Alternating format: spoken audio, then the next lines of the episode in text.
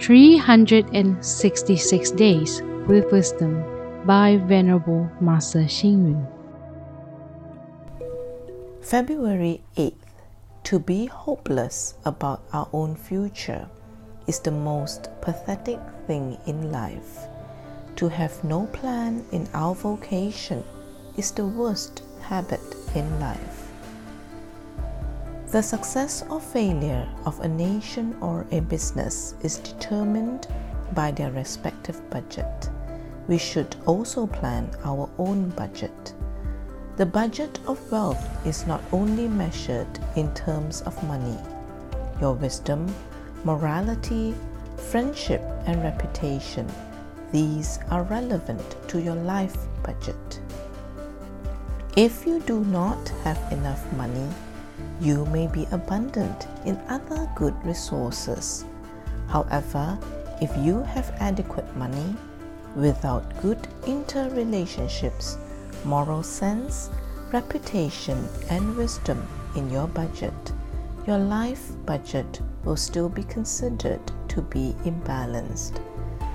People who are responsible for planning and budgeting in a company have to pay special attention to the inflow and outflow of liquidity.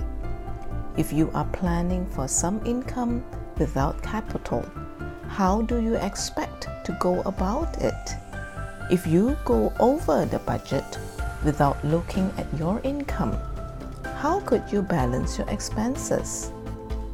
There's an ancient saying we can never predict the future Master Han Shan also said, one will go to hell if one practices flattery, greed, and anger. One will go to heaven if one practices fairness and justice. We should not plan everything based on our own benefit, but for the benefit of society and the general public. This is how we should plan our life budget. So we say, sincerity loses nothing. This is actually the core teaching of the law of cause and effect. Read, reflect, and act. We should not plan everything based on our own benefit, but also the benefit of the society and the public. Sincerity loses nothing.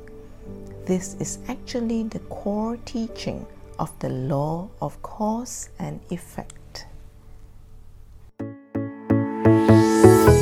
Please tune in, same time tomorrow as we meet on air.